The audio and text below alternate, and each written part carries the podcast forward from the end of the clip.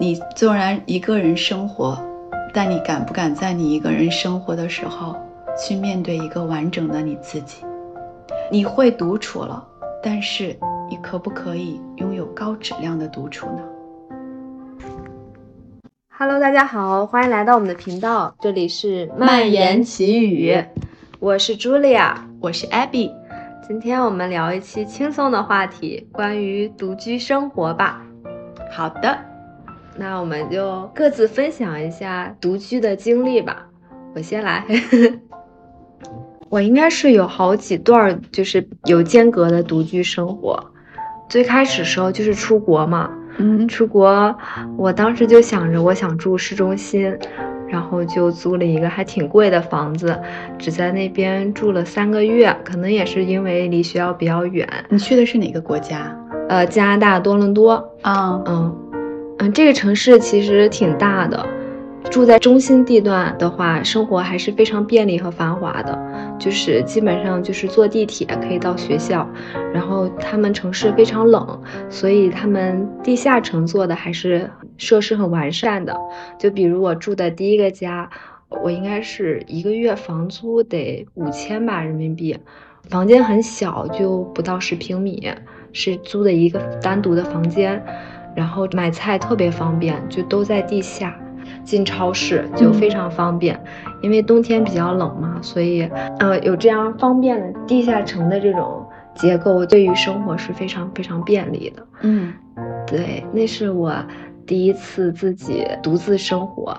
当然，我觉得独居生活，嗯，最棒的就是可以自己想做什么吃的就做什么，然后自己安排自己的时间。这肯定是第一次感觉到了一种自由掌控自己时间和生活的那种状态，是非常棒的。那你当时是一个人居住的？呃，我当时就是合租吗？不是合租，就是我住在房东家，然后他提供的一间单独的房间给我，嗯，然后我可以自己做饭吃，用共用他们的那厨房，嗯啊，但他们平时不怎么做饭。就是我会自己在那边做饭，安排自己可能做一顿，然后吃三顿这样子。你当时多大呢？我当时十九岁嘛，十九，就是高中毕业出去的。啊，嗯，他的家是一种那种独立的 house，就是独立的别墅型，是 condo，就是这种高楼的。哦，啊，嗯，当我有了自己可以掌控自己的这种。生活方式之后，我就特别毅然决然的决定三个月之后搬走了，因为我觉得房租太贵了。是对，然后我就搬到一个相对便宜些的一个一个家里，在那里住了一年的时间。其实那一年过得并没有我那三个月过得好，因为那可能算是我自己真正的开始学业呀，还有生活。对。嗯，在这个过程中，确实也积累了很多很多的生活小技能吧。因为那个时候，我和我的一个同学也算是好朋友，他有车，但是我俩没住在一起。然后呢？我当时从我第一个家搬到第二个家的时候，就是借用了他的车，然后我们搬家，还挺酷的。就是所有东西就是都是自己搬。然后到了第二个新的住址呢，就是去了好多次 IKEA 宜家买东西，把这些柜子、桌子什么的都组装起来，是一个蛮酷的经历。以至于我现在都觉得，有一些能够自己干的事儿，尽量都是自己干，有具备这样一种这个手工的这个能力。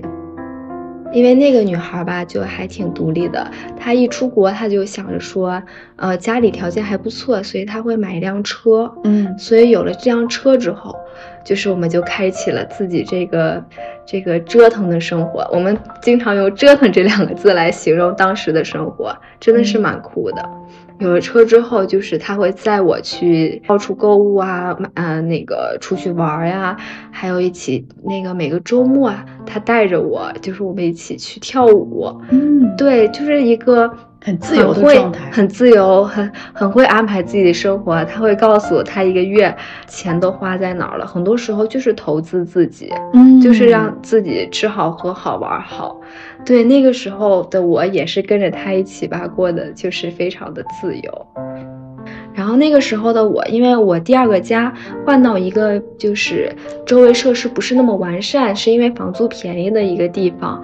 然后呢，我就特别渴望，还是回到那个繁华的地段去生活那个状态。嗯，对。但是就是迫于这个经济方面的这个考虑，所以一直就在我心中埋下了一个小种子，想去一个特别市中心的地段住。但是目前还是没有真正的就是长期的这样一种体验。嗯然后我最近看了一本特别火的书，叫《东京八平米》。这本书在网上最近真的是蛮火的，就是告诉我们一种不一样的生活方式吧。他是说，这个女的她是日本人，但是她离开了日本二十年，然后又回到日本租了一个八平米的房子，在东京市中心。她这个房子竟然只花了两千块人民币，非常的便宜，但是没有什么设施，就比如说没有冰箱，没有可以洗澡的地方。没有冰箱的话呢，他就就是说他还自己做饭，所以他会把生活就是。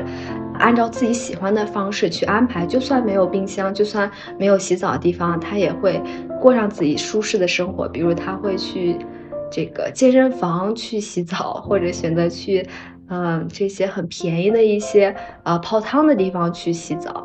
然后没有冰箱，他会选择就是买当天要吃的食材，然后今天吃完今天就扔，就不会有这个储藏的这样一个问题。嗯，这样也是给了我一些就是。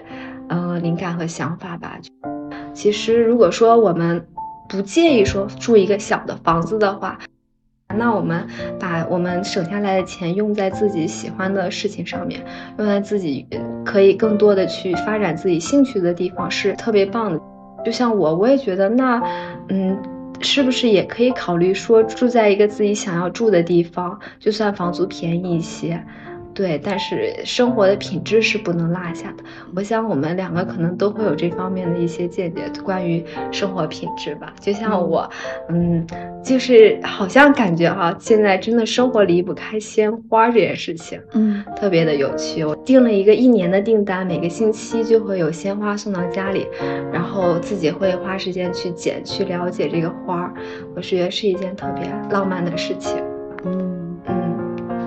我觉得你刚刚分享的那个日本女孩关于家的一些故事，我觉得很认同。房子和家其实是两个概念。我觉得有房子，你不一定能够体会到家的感觉。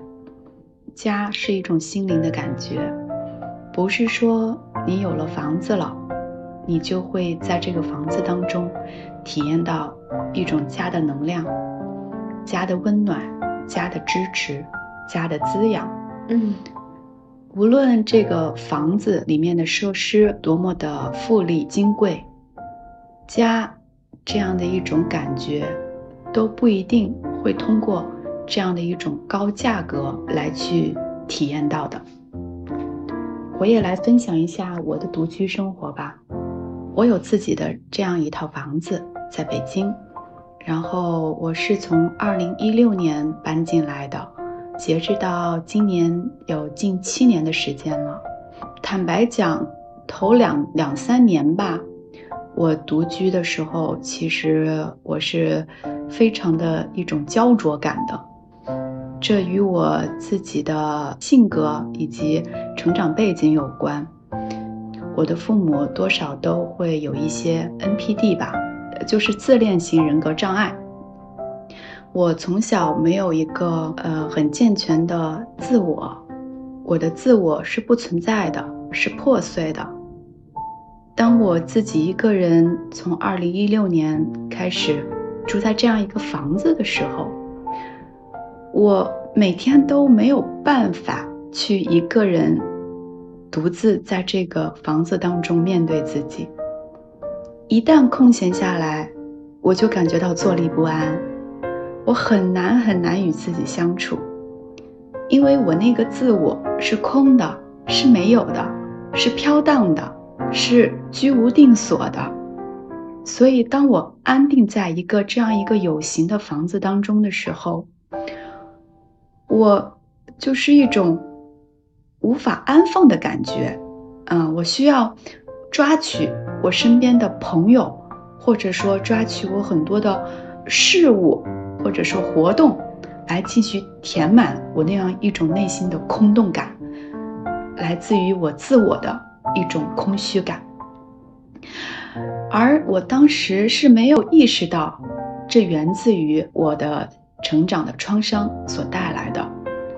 所以头两三年，尽管拥有一个房子是很喜悦的，但是居住当中，我并没有体验到一种家的感觉，一种家带给我的滋养感，这是我很切实的感觉。因为我觉得独居，并不代表你会独处。我的生活在二零一九年发生了变化。我辞职了，然后有那么一年的时间，我不在这个房子里面生活。然后到二零二零年，我因为疫情又回到了北京。在这样一个大环境当中，也基于我的成长的这样一个历程当中，我终于开始安下心来，去让自己独自的面对这样一个独处的空间。我对自己说：“我或许是时候要学会去独处了，学会去面对自己了。”内心似乎也一种渴求，就是我需要一个空间和时间来去探寻我的自我了。所以，从二零二零年到今年为止，我才有着一种深刻的感觉。就是一个房子，一个独居的房子，对一个独立的人意味着是什么？我意识到，当你在一个独居的房子里面学会独处的时候，它是一个慢慢在找寻、探索你自我的过程，也是一个。在渐渐的深入的去了解你自己，去将一个无形的你的灵魂如何在这样一个外在有形的空间当中呈现的这样一个过程。就是说，当我学会了我在这样一个独居的环境当中真正的。实现高质量的独处的时候，其实也意味着我找寻到了我的自我，一个基本的自我的雏形。这个感觉是什么时候确立的呢？嗯，是在今年过年。今年的过年，我是选择不去过年的，就是说没有去遵循一些传统的仪式，嗯，就是只是按照平常的日子去过。没有去回到我的父母的家，而选择自己一个人在北京。当时就是基于自己当时心境的一种需要，我就选择了不过年。我以为自己会是非常孤独的，会是非常伤感的，但没想到过年的那几天，我看到外面洋溢着这样一种过年的气息，我内心。却异常有一种轻松感、喜悦感，有一种啊，我的心就是我的家，这样一种发自内心、发自灵魂的一种感知和感叹。因为那几天，我虽然没有去过一些传统的仪式啊，我选择的只是做我喜欢做的事情。天气好的时候，我会出去散步，去公园里晒太阳。嗯，天气不好的时候，我会在自己家里面做一些简单的瑜伽，学习自己喜欢的一些兴趣。所有的时间，整个的空间，留给的都是我自己想做的事情，和我最爱的我自己。这样一种与自我的陪伴，与自己喜欢做的事情。在一起的时候，那种家的温暖、家的滋养、家的完整，我就会充分的体验到了。我感觉到了是一种非常有质量的独处。那一刻，我才感知到，哇，我原来经历了三年多的时间，才真正的学会体验到什么是独处，也或许象形的象征着我所一直探寻的自我，在那一刻阶段性的建立形成了。在这三年多的时间当中。我都是处在一种向内探索、相对与世隔绝的生活的状态当中。生命的历程把我带向了这样一种生命的状态，不论把它定义成灵魂的暗夜也好，或者说人生的转折也好，我相信这都是我的生命所需要的，都是我灵魂渴求的。所以我感激命运，给予了我这样一个有形的房子，一个独属于我的这样一个外在的空间，给予我一个容纳我内心所有伤痛、快乐、喜悦、空虚的这样一个空间，将我这一些情绪进行安放、安全的释放和体验。在这三年多的这样一个独居的生活当中，我一点点的将所有灵魂当中的很陈旧的一些情绪、一些创伤，在这里进行了一些释放，身体上的也好，嗯，心灵上的也好，思想层面上的也好，所有的东西，我都在这样一个空间当中进行安全的。一个接纳，嗯，真实的将它们呈现在这样一个空间当中。有时候这个房间里面乱七八糟的，其实印证的就是我当时的心境是非常混乱的。有的时候我的家里面是洁净如新的，就证明我经历了。一趟深刻的重生，我一点点的摸索着、探索着，我到底是谁？真正的我是什么样的？我喜欢什么？我不喜欢什么？我发现，我就喜欢在家这样一个环境当中工作，做我喜欢做的事情。我了解到，我根本不适应那样一种朝九晚五的工作。我就是喜欢随性的一种作息。在某一个阶段，我的身体需要去经历一种自由的探索，也就是不是那种规律的起居。啊，有时候我可能就是希望懒散的。漫无目的的去经历我的感觉，我的身体的这样一种需求，在这些点点滴滴的允许、接纳和探索当中，其实就是我对自己身体、心灵的一个疗愈的过程，让我学会了。去接纳自己的脆弱，接纳自己的无力，去看见那些过去无意识生活的状态，以及慢慢的去帮助自己，去如何的触碰到一个真实的自己，让他能够展现出来。能够去去成活吧。嗯，真的，我每次来你家，我都觉得有一种特别安全、特别舒适的感觉。我在北京的家其实离你们家还挺远的，嗯，但是我每个周末都会想要来你这里。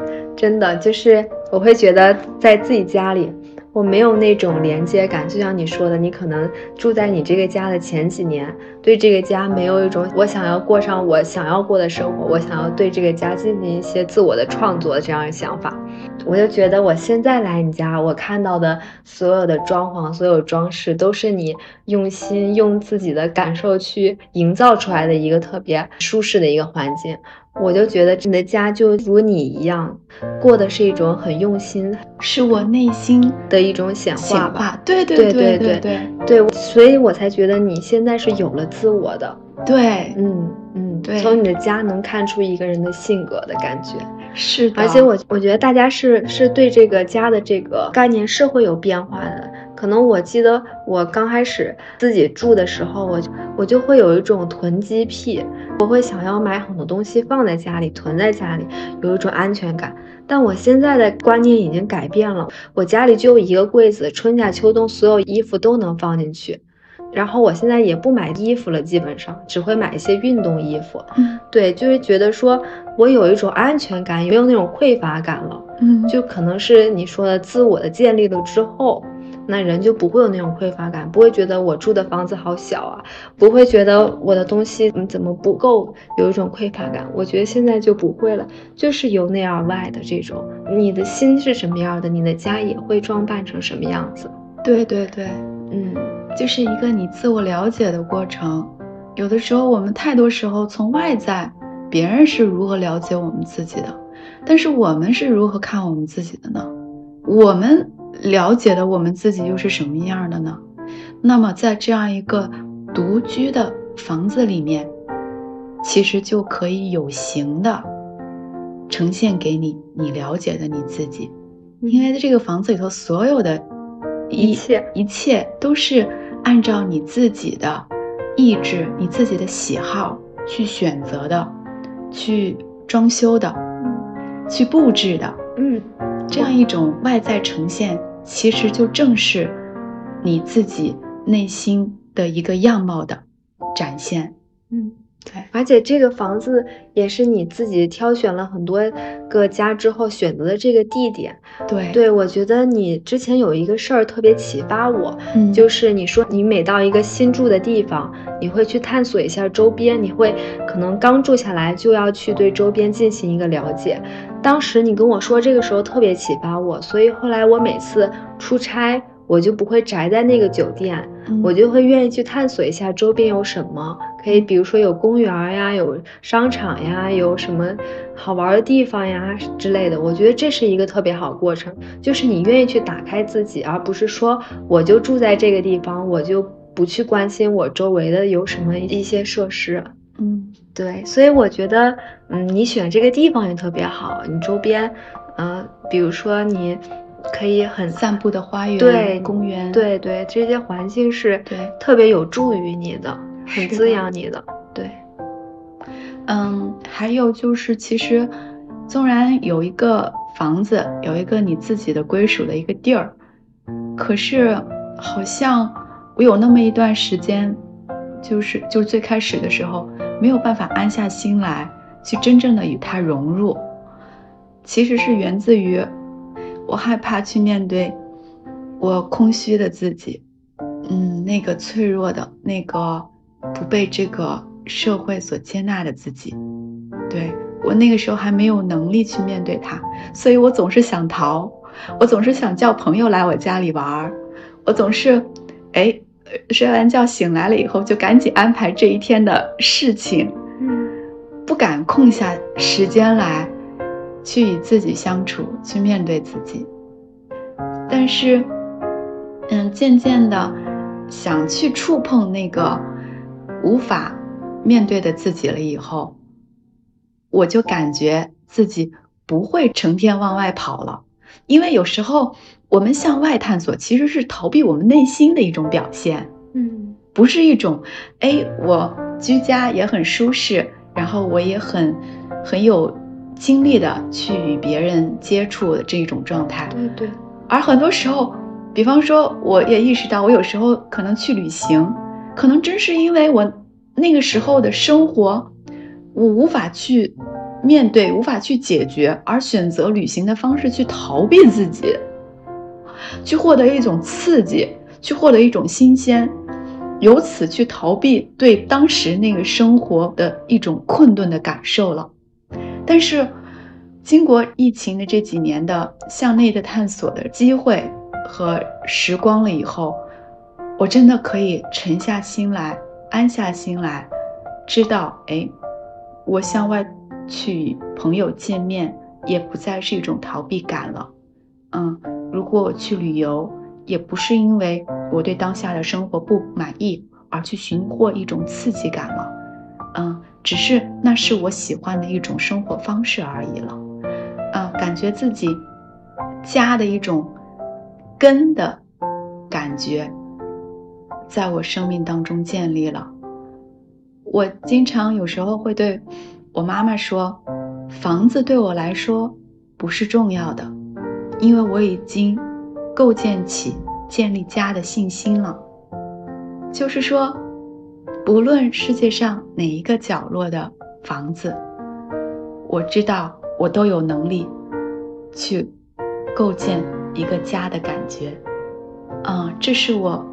现在建立起来的信心了，对，所以当你说那个日本的女孩，说那个八平米的房子，其实我想他就是拥有了一个构建家的这样一个能力了，所以外在的这个房子的大小，并不是局限他的一个因素了，嗯，偌大的空间或者。狭小的一个房子，都不是限困我们去展示家的能量的因素和条件。嗯嗯，然后再回到我们这个主题吧，还是想聊一聊独居生活。嗯，就是现在人，嗯，很多人是不会独居生活的。对的，独居不代表你会独处，是这样子的。你纵然一个人生活，但你敢不敢在你一个人生活的时候去面对一个完整的你自己？嗯，你会独处了，但是你可不可以拥有高质量的独处呢？嗯，我感觉我还没有构建呢，就是。对，就是可能一步一步的吧，可能我已经看到了变化了。对，从以前那个要把家里全部塞满的我，变成现在一个我愿意把不必要东西都丢掉那个我，已经是一种巨大的进步了。是的，但是你刚才说的，我能不能够？其实我不是在可能具体的询问你，嗯，只是我在通过独居、独处到有质量的独处这样一个历程当中。我所体悟到的一个房子，一个家，对一个人的意义。我觉得一个人要是想很好的进行自我成长的话，拥有一个独立的、独属于自己的这样一个空间，是很有帮助的。嗯，因为它意味着你有了一个空间的界限了，这样一个实体的空间。其实就构成了一个你的自我的界限。你会邀请谁来到房间里面？嗯，就证明你敞开了你一定的界限，给一个你喜欢的朋友。如果有一些人你不愿意让他进入到你的房子里面、你的家里面，其实也就是你心中对他设立界限的一个表现。对吗？嗯，比方说，如果有人老是打破我的界限，来到我的家里面，这就说明这个人就是总是习惯性的在侵入我的界限，保护我们的房子。其实这就是在外在有形的去捍卫我们的个人界限。嗯，所以在这里我也推荐给在听我们节目的朋友们，如果说。你渴望自我的成长，界限是一个必经的这样一个成长课题。那么外在的显现就是拥有一个自己独立的个人空间。这其实是自我的一个宣告，啊，对外的一个有形的宣告。嗯。一些我个人的经历吧，做一些我很真诚的分享。嗯，那我也再来分享一下我现在的居住环境吧。虽然是和父母住在一起，但是我爸常年都不在北京，然后我妈她最近一个多月也不在北京，所以我是介于一种这个独处和共住的这样一个环境中。你是如何与你父母在一个共住的环境下去营造自己一个独处的空间的呢？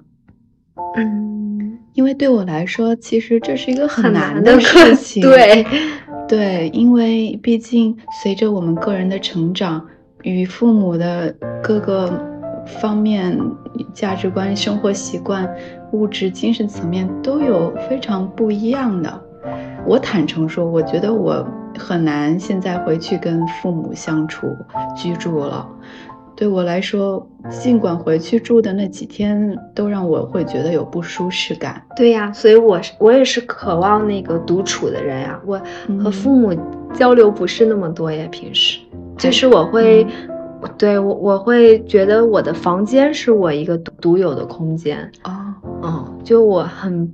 不能接受他们进我房间。其实我妈她挺没有这方面意识的，所以当我和她同在一个空间的时候，我的房门是永远关着的。